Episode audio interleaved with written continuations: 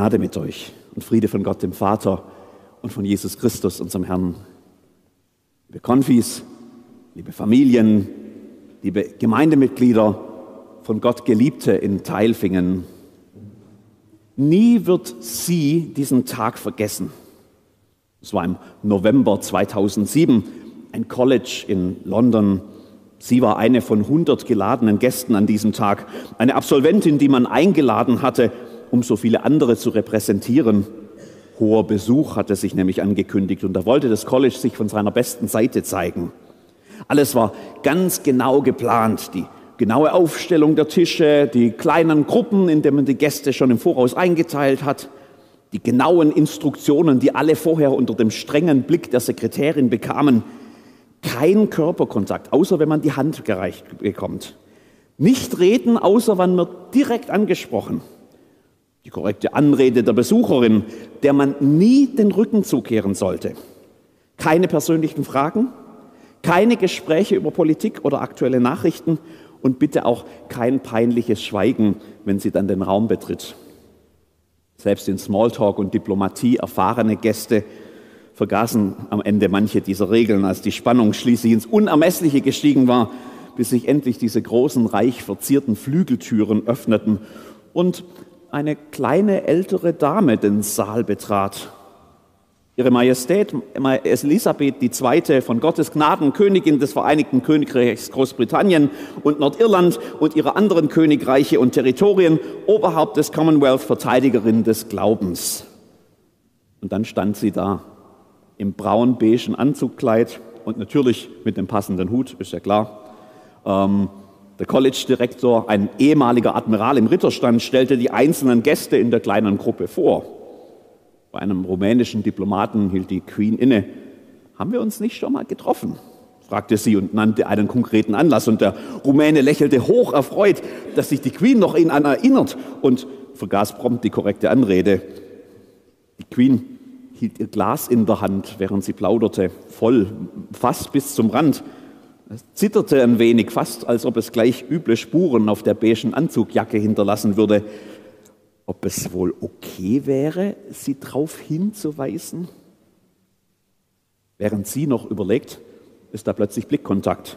Und Sie sind, wie ich höre, die einzige Journalistin, die dieses College absolviert hat, sagt die Queen in freundlichem Ton und erkundigt sich interessiert nach Beweggründen, nach der Finanzierung des Studiums und nach Erlebnissen der Studienzeit.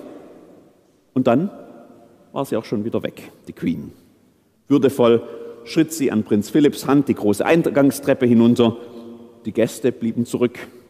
Auch wenn es kein Foto von diesem kurzen Gespräch gibt, wird sie dieses Gespräch, diesen Tag garantiert nie vergessen. The day I met the Queen. Der Tag, als ich die Queen traf.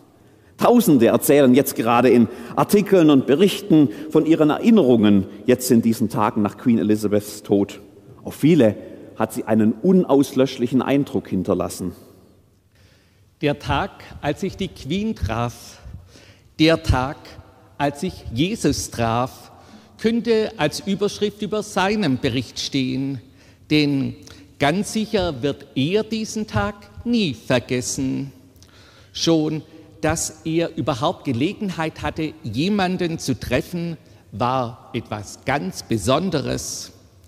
Er konnte zwar nichts dafür, aber er litt nun einmal unter einer dieser ansteckenden Hautkrankheiten, die im alten Orient so gefürchtet waren, weil sie das Leben der Menschen überall ruinieren konnten. Waren einmal Symptome aufgetreten, so konnte man sich nur noch damit helfen, dass man die Kranken möglichst schnell und weit weg isolierte. Nichts wie weg. Für die so Betroffenen war kein Platz mehr in der Gesellschaft, in der Familie, an dem Ort, der bisher ihre Heimat war. Zu gefährlich für die anderen. Nur aus sicherer Entfernung traute man sich noch in die Kontakt mit ihnen, um ihnen vielleicht aus Mitleid ein paar Almosen zum Überleben zukommen zu lassen. Kaum jemand war ihnen so nahe. Sie waren gar selbst verpflichtet, laut und deutlich vor ihrer Krankheit zu warnen, damit auf keinen Fall jemand zu nahe mit ihnen in Kontakt kommt. Er war nun einer dieser Ausgestoßenen. Bis zu dem Tag, an dem Jesus kam, bis er ihm begegnete. Von Jesus hatten sie schon gehört, er und die anderen, die sein Schicksal teilten, dass es bei ihm Hoffnung gibt, selbst für aussichtslose Fälle, dass Blinde sehen, Lahme gehen und taube Ohren plötzlich wieder hören können, ob er auch ihnen helfen können würde? Durfte er es wagen, Jesus darum zu bitten? Aus sicherer Entfernung rufen sie ihm ihr Anliegen zu. Jesus, Meister, hilf uns, hab Mitleid mit uns. Er hat tatsächlich einen Blick für sie übrig. Geht und zeigt euch den Priestern. Er schickt sie zu denen, in deren Autorität es lag, eine Heilung zweifelsfrei festzustellen. Und als sie weggehen von dieser Begegnung, da sind sie gesund. Nie wird er diesen Tag vergessen, der Tag, an dem er Jesus begegnete, der Tag, an dem sich alles veränderte. Der Tag, an dem euch Gott begegnet. Jesaja war ein Prophet in Israel, einer, der für Gott zu den Menschen sprach, der hörbar machte, was Gott wollte, dass jeder weiß. Und was er bisher gesagt hatte, das sorgte nicht unbedingt für Freude. Gnadenlos legte er in Gottes Namen den Finger in die Wunde all der Orte, an denen Menschen in Israel Gottes Gebote übertreten hatten. Er rief zur Umkehr. Er warnte vor den Konsequenzen, wenn sich nicht bald etwas ändern sollte. Denn die Taten oder besser die Untaten der Menschen tragen ihre Folgen in sich. Konkret und schrecklich in der Form feindlicher Armeen, die das Land in ihre Gewalt bringen würden. Unsagbares Leid für so viele, wie es Krieg bis heute mit sich bringt. Aber der Gott, für den Jesaja redet, ist nicht einfach der strenge Richter aller Übertretungen. Er ist vor allem der gnädige, barmherzige Gott, der seine Menschen liebt, der sich von Menschen mit Fehlern nicht für immer abwendet, sondern der seine Menschen immer wieder neu mit Liebe und Freundlichkeit anschaut, der zweite Chancen gibt und dritte und 327. Auch in den drohenden Konsequenzen eurer Verfehlungen wird euch dieser gnädige Gott begegnen. Das weiß Jesaja. Es gibt Hoffnung. Gott wird alles verändern. Und dann kommt ein Lied. Das Lied der Erlösten. Zu der Zeit wirst du sagen, ich danke dir, Herr. Du bist zornig gewesen über dich, mich. Möge dein Zorn sich abkehren, dass du mich tröstest. Siehe, Gott ist mein Heil. Ich bin sicher und fürchte mich nicht, denn Gott, der Herr, ist meine Stärke und mein Psalm und ist mein Heil. Ihr werdet mit Freuden Wasser schöpfen aus den Brunnen des Heils. Und ihr werdet sagen zu der Zeit, danket dem Herrn, ruft an seinen Namen, machet kund unter den Völkern sein Tun, verkündiget, wie sein Name so hoch ist. Lob singet dem Herrn, denn er hat sich herrlich bewiesen. Solches sei kund in allen Landen. Jauchze und rühme, die du wohnst auf Zion, denn der Heilige Israels ist groß bei dir. Der Tag, an dem euch Gott begegnet, Heil, Sicherheit, keine Angst, Stärke, freudiger Gesang, Heil in Fülle, wie bei einem gut gefüllten Brunnen, dessen Wasser Leben verspricht in einer dürren, heißen Gegend. Grund zum Dank, Grund zur Freude, Grund zum Singen, Grund mit der ganzen Welt zu teilen, wie gut und groß und herrlich Gott ist. Jesaja zählt auf, was geschehen wird an dem Tag, an dem Gott seinem Volk begegnet. Jauchze rühme, die du wohnst auf Zion, denn der Heilige Israels ist mit dir. Heil, Sicherheit, keine Angst, Stärke, das könnte ich durchaus auch brauchen in den vielen Momenten meines Lebens. Sicher, mein Schicksal ist im Augenblick nicht so verzweifelt und aussichtslos wie bei dem unheilbar Kranken. Mein Leben ist hier auch nicht akut bedroht von Krieg, hier im immer noch sicheren Deutschland. Ganz anders als woanders. Auch wenn die Nachrichten dieser Tage es mir manchmal auch Angst und Bange werden lassen um das, was noch kommt in diesem Winter und danach. Der Tag, an dem euch Gott begegnet, heilt Sicherheit, keine Angst, Stärke. Wenn ich doch nur auch so eine alles verändernde Begegnung haben könnte.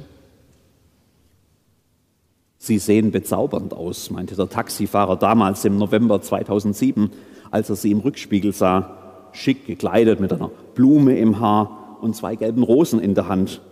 Geht es zu einem besonderen Anlass? Nein, von dem komme ich gerade. Ich habe die Queen getroffen.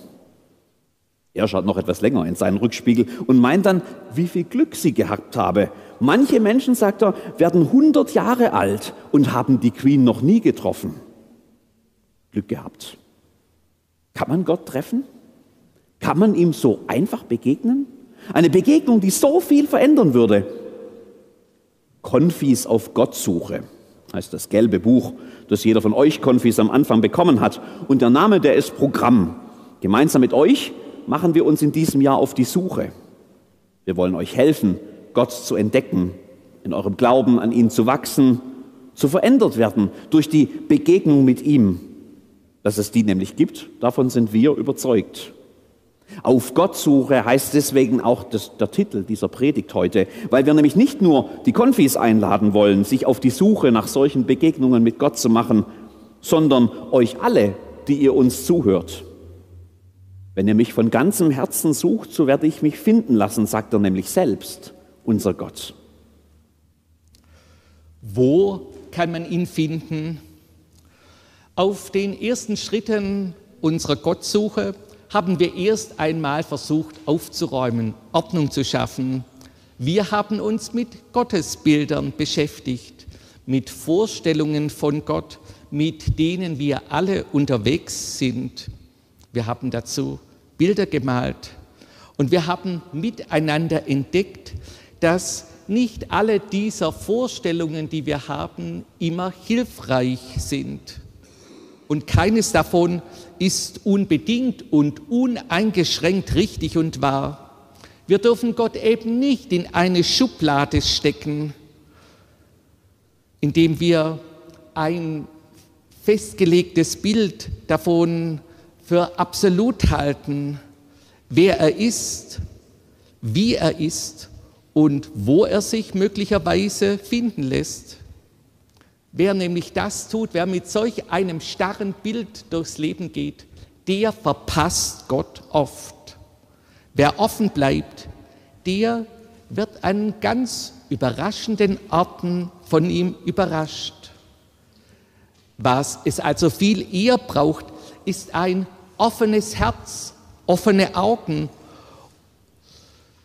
und den innigen Wunsch nach der Begegnung mit ihm.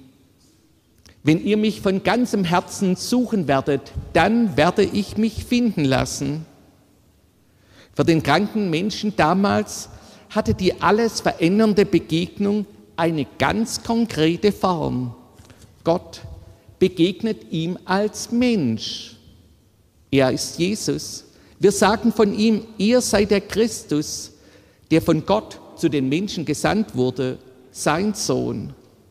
Dieser Jesus wird auf unserer Gottsuche immer wieder auftauchen. Es ist nämlich in ihm, dass Gott uns nahe kommt. In ihm macht sich Gott für uns Menschen erfahrbar. An ihm sehen wir, wie Gott ist. Und schon darin stecken ganz viele tiefe Gottesbegegnungen. Wer Gott finden will, muss zuerst auf diesen Jesus schauen. Von dem hat Jesaja der viele Jahrhunderte vor Jesus lebte, noch nichts geahnt. Aber er wusste schon, dass Gott bereit ist, den Menschen verändern zu begegnen. Dann werdet ihr schöpfen mit Freuden aus dem Brunnen des Heils. Im Rückblick betrachtet blitzt in vielen seiner Texte schon die Hoffnung auf Jesus auf. Es wird nicht dunkel bleiben über denen, die in Angst sind. Das Volk, das im Finstern wandelt, sieht ein großes Licht und über denen, die da wohnen im finstern Lande, scheint es hell. Denn uns ist ein Kind geboren, ein Sohn ist uns gegeben und die Herrschaft ruht auf ihm, auf seiner Schulter. Und er heißt Wunderrat, Gottheld, Ewigvater, Friedefürst. Und es wird ein Reis hervorgehen aus dem Stamm Isais und ein Zweig aus seiner Wurzel Frucht bringen.